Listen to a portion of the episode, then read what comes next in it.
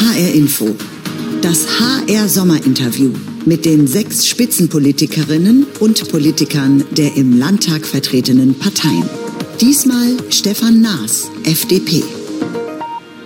Herzlich willkommen zum HR Sommerinterview. Mein Name ist Ute Weltstein. Und mein Name ist Sandra Müller. Und unser heutiger Gast ist Stefan Naas, der Spitzenkandidat für die hessische Landtagswahl von den Freien Demokraten. Herzlich willkommen. Hallo Frau Weltstein, hallo Frau Müller. Herr Naas, Sie erklären es überall, auch ungefragt, Sie wollen hessischer Wirtschaftsminister werden. Was qualifiziert Sie denn, das besser zu machen als der amtierende Wirtschaftsminister Tarek Al-Wazir? Ja, wir wollen vor allem erstmal die hessische Wirtschaft verbessern. Da gibt es eine Menge zu tun. Wir steigen zentimeterweise ab. Ähm, wir sind nur noch Mittelmaß. Wir haben die IAA, die internationale Automobilausstellung in Frankfurt verloren. Wir haben die Wärmepumpentechnik ähm, in Nordhessen verloren, die ist verkauft worden. Und, ist ja noch ähm, in Nordhessen. Ist noch in Nordhessen, aber trotzdem ist das ein schlechtes Zeichen für den Wirtschaftsstandort in Hessen. Und ähm, die Gründungen gehen zurück, die Start-ups gehen zurück. Ähm, wir liegen ganz weit hinten. Das Wirtschaftswachstum in den letzten sieben Jahren, das war unterdurchschnittlich in Hessen und ähm, da wollen wir anknüpfen. Deswegen haben wir einen Schwerpunkt bei Wirtschaft und wir wollen das Wirtschaftsministerium zurückerobern. Ich glaube, das gehört in liberale Hände und wer das dann am Ende macht, das ähm, entscheiden erstmal die Wähler natürlich und dann natürlich die Gremien. Aber Sie haben ja gesagt, Sie wollen das werden. Und meine Frage war ja, was qualifiziert Sie, das besser machen zu können als der Amtsinhaber? Also, ich habe eine große kommunalpolitische Erfahrung. Ich habe in ähm, zwei Landesministerien schon gearbeitet, auch im Wirtschaftsministerium selbst einige Zeit. Und ähm, wir haben viele Ideen, wir haben viele Gesetzentwürfe eingebracht. Wir wollen eine Schieneninfrastrukturgesellschaft gründen, wir wollen die Schiene stärken, wir wollen mehr Radwege bauen, wir wollen wieder Landesstraßen bauen in Hessen. Da ist die letzten neun Jahre zu wenig passiert. Und ähm, das ähm, sind große liberale Anliegen. Sie haben es ja schon selber angesprochen, der Wähler, die Wählerin entscheidet am Ende, äh, wie die Parteien abschneiden. Wir haben mal bei uns in Wiesbaden hier auf der Straße rumgefragt, wie Sie denn so ankommen, ob Sie bekannt sind, ob man Ihnen auch das Amt zutraut. Das schauen wir uns mal an. Kennen Sie diesen Mann? Nee, im Moment nicht. Es ist ein Politiker, nehme ich an, gell? Welche Partei könnte er haben? CDU. Ja. Ja, er hat so was Konservatives. Er ist von der FDP. Ah ja, okay, naja, die tun sich ja nicht so viel. Der ist in der Politik hier im Hessischen Landtag. Das ist äh, Stefan Naas, der ist von der FDP. Ich wollte sogar FDP sagen, ich schwör's. Ich schwör's Ihnen, ich wollte FDP sagen. Können Sie sich vorstellen, dass so jemand, der so aussieht, Wirtschaftsminister sein kann? Selbstverständlich. Das kann ich mir gut vorstellen. Klingt ein bisschen Größen äh, wahnsinnig. Tatkräftig sieht er aus. Es könnte sein, dass er es schafft, ja.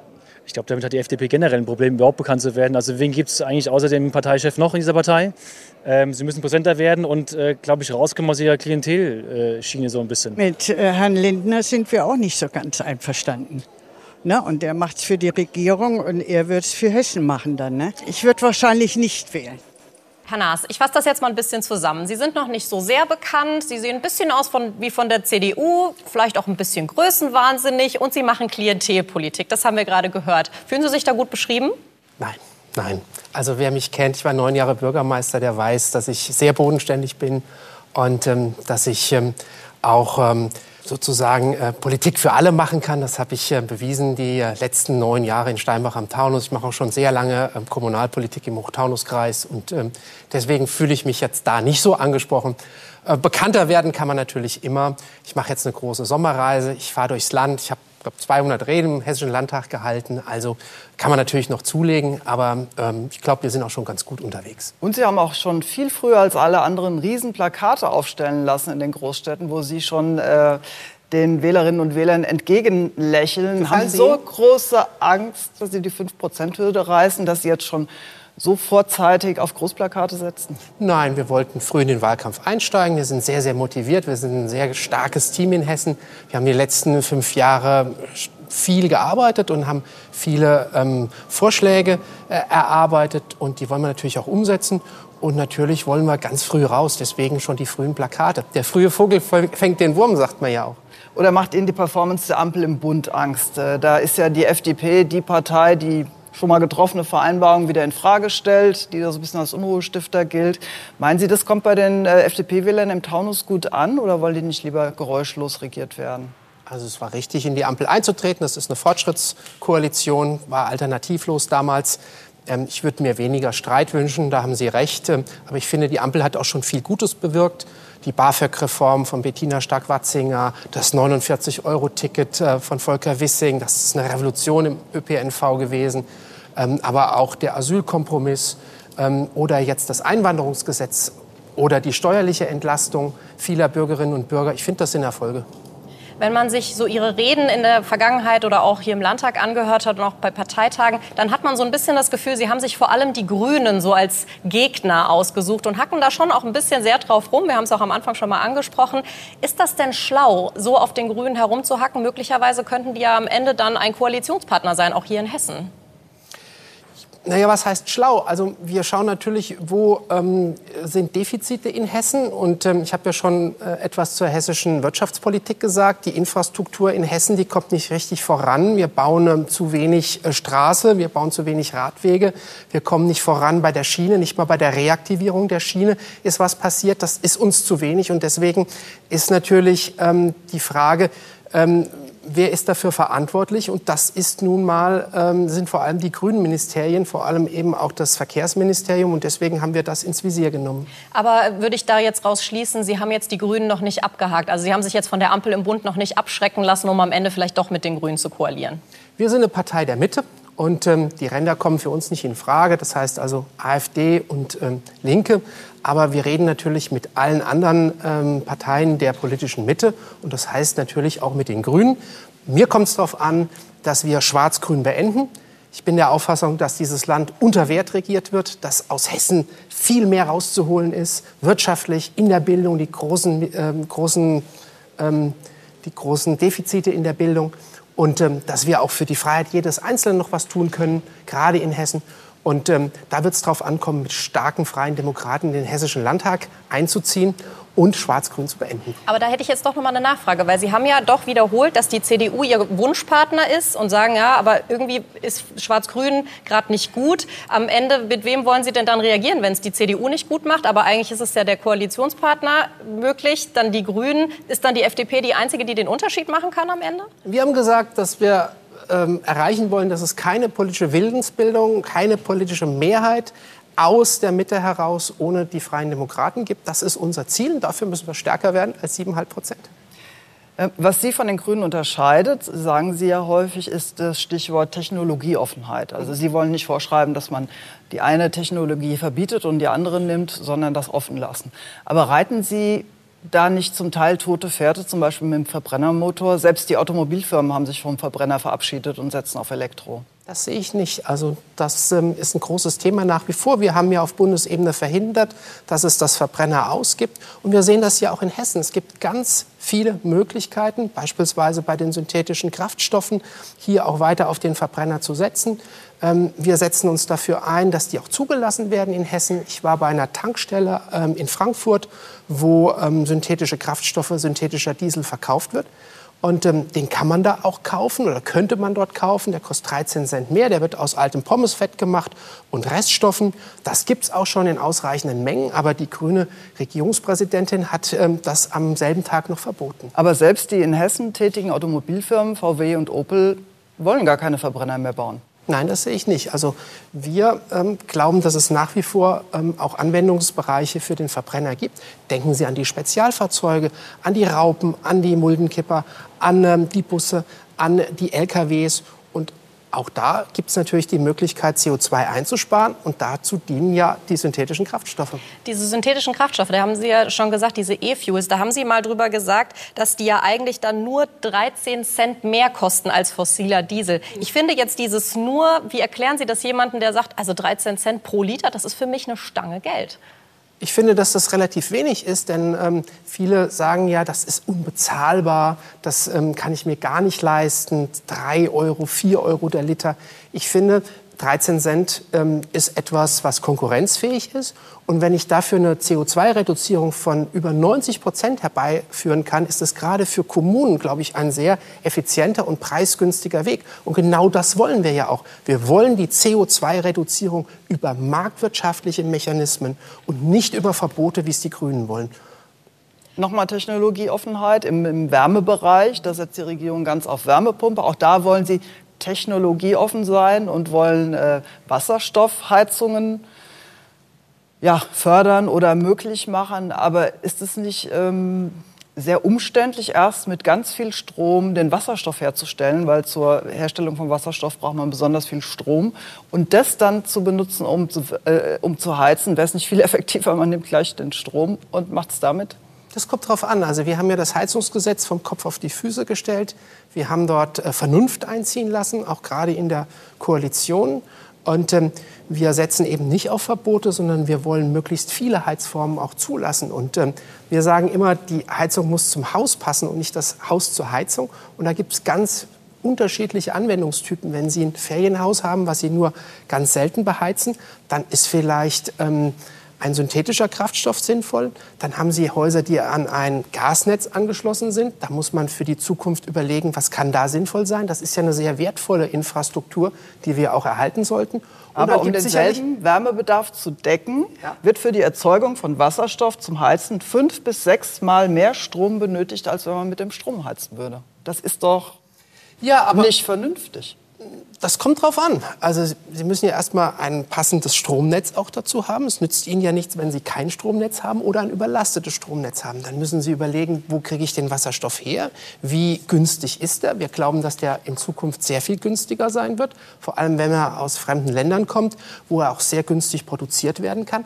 Also Woher lassen wir Sie das denn Glauben? Lassen wir das doch den Markt entscheiden. Woher nehmen Sie den Glauben? Weil Experten sagen, es gibt gar nicht genug Wasserstoff und teuer ist er auch. Ja, Sie werden das sehen. Also bei Erfindung des Automobils hat es ja auch nicht ähm, genügend Benzin gegeben.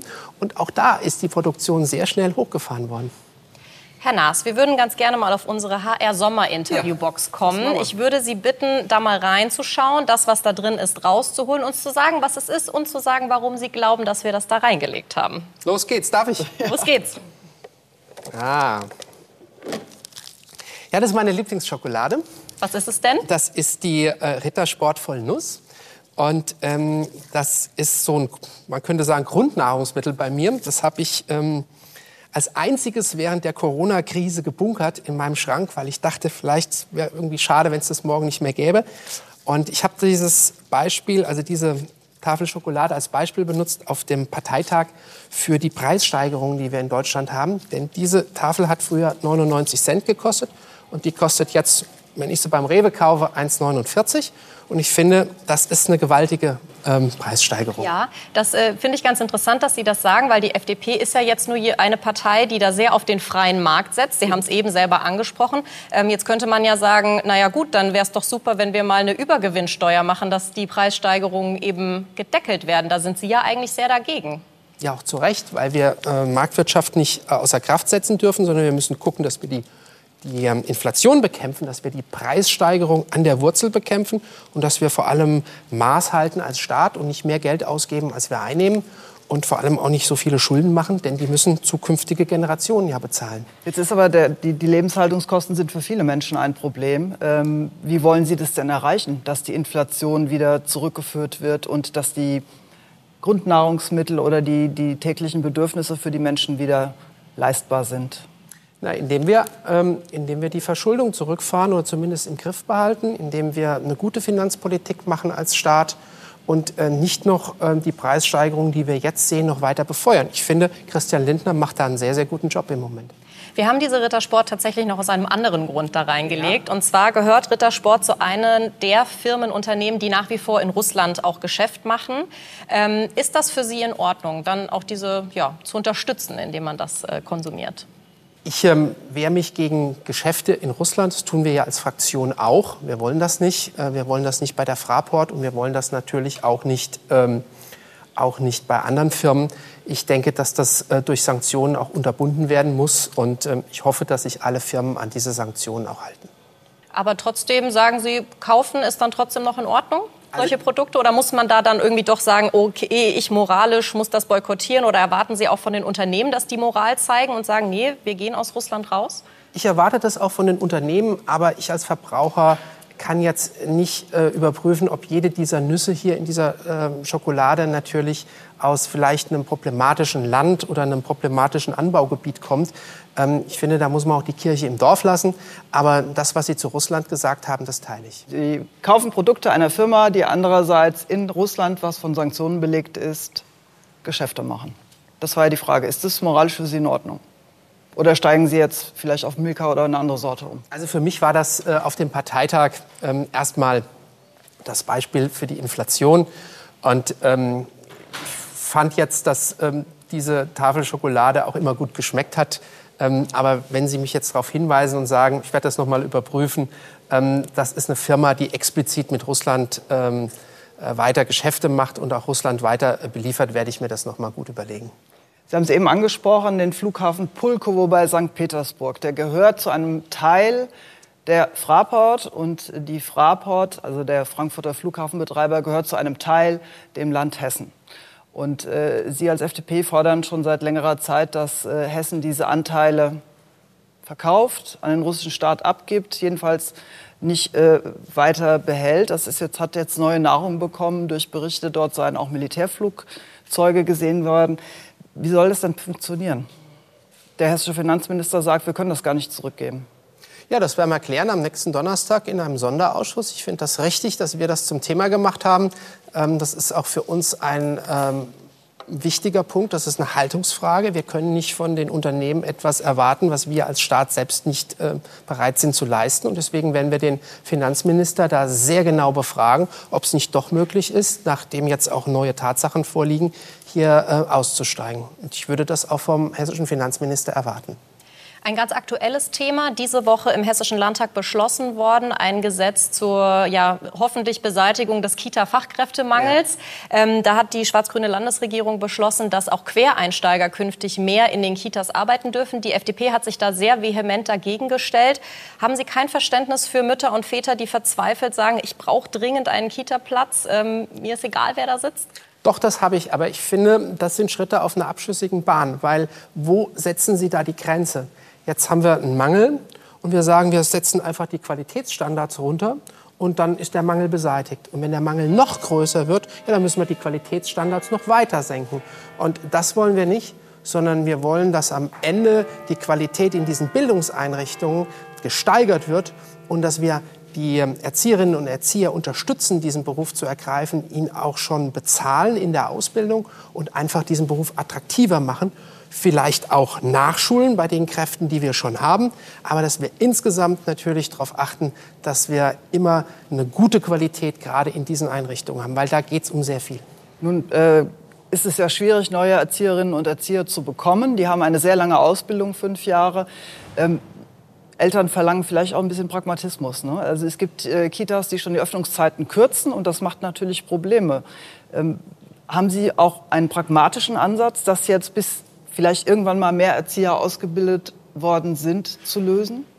Naja, also das war ja absehbar, dass die Erzieherinnen und Erzieher fehlen. Und das ist ein Versäumnis der Landesregierung. Wir weisen hier schon seit vielen Jahren darauf hin, dass man da sehr viel mehr hätte machen müssen. Und ähm, jetzt zu sagen, okay, jetzt ist ähm, das alles gegen die Wand gefahren. Ähm, jetzt müssen wir natürlich die Qualitätsstandards absenken. Das ist leicht, aber es ist nicht unser Weg. Wir haben auch noch mal auf der Straße hier in Wiesbaden gefragt, wie äh, junge Eltern äh, quasi diese Kita-Problematik sehen. Und auch das würden wir uns noch mal kurz anschauen. Also ich habe das Gefühl, es wird einem nicht so leicht gemacht, Kinder zu kriegen heutzutage. Ja. Also dann doch lieber ein Quereinsteiger in der Kita als gar keinen Platz? Ja, ja, also wenn die Person qualifiziert ist in irgendeiner Form. Wenn man vielleicht nicht mehr die Wahl hat, wie qualifiziert die Erzieher sind, dann ist es doch wichtig, trotzdem jemanden zu haben. Und ich denke, Berufserfahrung kriegt man auch durch, durch Praxis. Lieber eine gute Qualität haben als ähm, Kräfte, die sich jetzt doch nicht so, sage ich mal, mit den Kindern auskennen oder dafür ausgebildet sind. Äh, was bringt, wenn die Länge Kita offen und die, die gibt es keinen guten Erzieher? Natürlich brauchen die Kinder gute Erzieher. Das ist sehr, sehr wichtig. Es, äh, wann kommt eine von der Straße und direkt in den Kindergarten, das äh, bringt nichts viel Zustimmung für Ihre Position. Würde ich auch sagen. Wir haben ja auch noch mal den Vorschlag gehabt, ähm, sozusagen ähm, zwar nicht äh, die Qualifikation nach unten zu öffnen, wie es die Landesregierung macht, sondern nach oben zu öffnen. Das wäre also ähm, eine konkrete Möglichkeit, auch noch mal mehr Personal zu gewinnen, dann natürlich mit einer angemessenen Bezahlung. Das müssen Sie vielleicht noch mal kurz erklären, die Qualifikation nach oben. Also höher qualifizierte Leute einzustellen, die auch besser zu bezahlen. Ganz genau. Jetzt haben die Grünen in ihrem äh, Wahlprogramm vorgeschlagen, sie möchten gerne 20.000 neue Kita-Plätze schaffen, um auch diesem Mangel äh, entgegenzuwirken. Wie sieht es bei Ihnen aus? Halten Sie da mit? Gibt es da mehr? Gibt es da vielleicht weniger, aber dafür eben mit qualifiziertem Fachpersonal? Wie steht die FDP zu dieser Zahl? Naja, also wir wollen natürlich den Rechtsanspruch erfüllen ähm, auf eine Ganztagsbetreuung und ähm, das gilt für sozusagen alle Zeiten und deswegen ähm, sind wir natürlich dafür, das Betreuungsangebot auszuweiten. Das ist ähm, natürlich auch Sache der Kommunen, das vor Ort dann umzusetzen. Aber wir müssen den Erzieherberuf attraktiver machen. Und wir müssen schauen, dass wir natürlich auch ähm, Berufe, die ähnlich qualifiziert sind oder besser qualifiziert sind, dass wir die dann auch an die Kitas bringen. Aber nicht gering qualifizierte. Lassen Sie uns noch mal über ein Thema reden, was eigentlich im Bund spielt, aber was die FDP auch weit äh, vortreibt, nämlich die Änderung des Personenstandsgesetzes. Also, dass äh, jemand, der sagt, er ist äh, trans, aufs Amt gehen kann und sein Geschlecht ändern kann, einmal pro Jahr. Unterstützen Sie das auch? Also es ist ja sehr differenziert zu sehen. Es sind ja sehr hohe Hürden. Es ist ähm, nicht so einfach, wie Sie es darstellen. Aber ich finde, dass wir eine Liberalisierung in dem Bereich brauchen, dass wir da ähm, auch eine Menge Nachholbedarf haben und dass ähm, Marco Buschmann das sehr gut macht, das finde ich schon. Bundesinnenministerin äh, scheint sich da im Moment zu wehren und macht Sicherheitsbedenken geltend, weil sie sagt, wenn Menschen so einfach ihren Namen ändern können, dann haben die Strafverfolgungsbehörden ein Problem. Sehen Sie das nicht so? Ich sehe das nicht. Ich würde das ähm, Persönlichkeitsrecht hier höher gewichten. Herr Naas, wir haben zum Abschluss auch noch äh, für Sie einen Glückskeks äh, ja. dabei für die äh, anlaufende Landtagswahlkampf. Den würde ich jetzt mal holen. Und da würde ich Sie bitten, sich mal einen auszusuchen, aufzumachen Nehme und ich vorzulesen. Den oh je. Das ist natürlich alles schön. Darf ich ihn auch essen dann? Sie dürfen ihn auch essen. Aber erstmal den Zettel rauspulen. Erstmal den Zettel rauspulen, das mache ich. Ich hoffe, er ist noch lesbar. Oh ja, der ist noch lesbar. Ja. So. Lesen Sie mal vor. Verantwortlich ist man nicht nur für das, was man wählt, sondern auch, wenn man nicht wählt. Oh ja, das stimmt. Ähm, ich glaube, wir haben äh, in der Demokratie eine besondere Verpflichtung. Wir haben das Wahlrecht, nicht die Wahlpflicht. Aber ich finde, wir haben das, ähm, die moralische Pflicht zu wählen. Und wir haben, ähm, finde ich, auch die Pflicht, uns das gut zu überlegen. Und ich kann nur dafür plädieren, die Mitte stark zu machen. Die Mitte macht das Land, die Mitte macht das Land stark. Und ähm, Extreme haben uns äh, bisher nicht weitergeführt, sondern uns immer geschadet. Wie haben Sie denn vor, die möglicherweise noch nicht Wähler davon zu überzeugen und für Sie im Idealfall für die FDP zu überzeugen? Ja, wir werden einen sehr starken Wahlkampf machen als Team. Wir schwärmen jetzt aus. Ähm, und ähm, mache ganz wenig Urlaub. Die nächsten fünf Wochen gehören schon dem Wahlkampf. Die haben ja gesagt, wir haben sehr früh auch schon plakatiert. Also wir sind auf dem Posten und wir wollen mit den Themen Wirtschaft, Bildung und den großen Freiheitsthemen äh, als Freie Demokraten auch punkten. Und ich freue mich auf den Wahlkampf. Trotzdem sagen ja sehr viele Leute, gerade jetzt äh, schreckt mich das ab, wenn ich sehe, wie Politik gemacht wird. Was müsste denn Ihrer Meinung nach anders sein, damit die Leute wieder mehr Lust auf Politik haben, als sie es ganz offensichtlich im Moment haben? Wir müssen den Menschen mehr zuhören. Wir müssen vielleicht weniger streiten. Wir müssen mehr ähm, auf ähm, den Konsens schauen.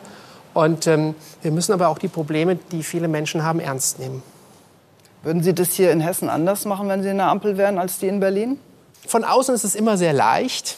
Und da bin ich immer sehr zurückhaltend, was so Tipps angeht. Aber ich würde mir mehr das Gespräch miteinander wünschen und mehr ähm, das Gespräch auch mal hinter den Türen und vielleicht auch mal zu Ende denken, die eine oder andere Sache, und dann ähm, mit dem Konsens in die Öffentlichkeit gehen und nicht die Diskussion in der Öffentlichkeit stattfinden lassen. Das wäre sozusagen äh, mein Tipp an andere Ebenen.